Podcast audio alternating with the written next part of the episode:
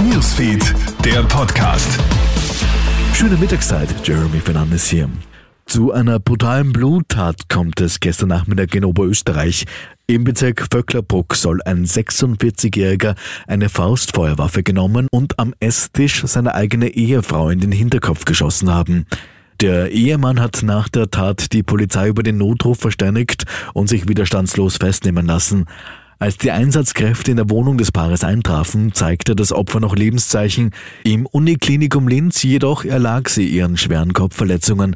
Der 46-Jährige wurde in die Justizanstalt Wels eingeliefert.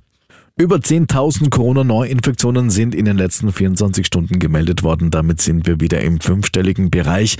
Zum Vergleich, gestern Samstag sind es rund 2.800 Fälle weniger gewesen, die gemeldet worden sind. Zurzeit befinden sich 911 Personen aufgrund des Coronavirus in Spitalsaufenthalt.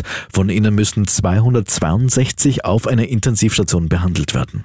Die geplante Impfpflicht soll überdacht werden. Dafür spricht sich Burgenlands Landeshauptmann Hans-Peter Doskozil aus. Dass das Impfen der Weg aus der Krise sei, darüber müsse man nicht diskutieren, sagt Doskozil heute in der Kronenzeitung, aber so wie die Impfpflicht jetzt auf dem Tisch liege, sei sie zu überdenken, sagt der burgenländische Landeshauptmann.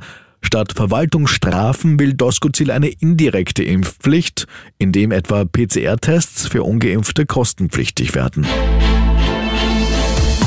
Krone Hits, Newsfeed, der Podcast.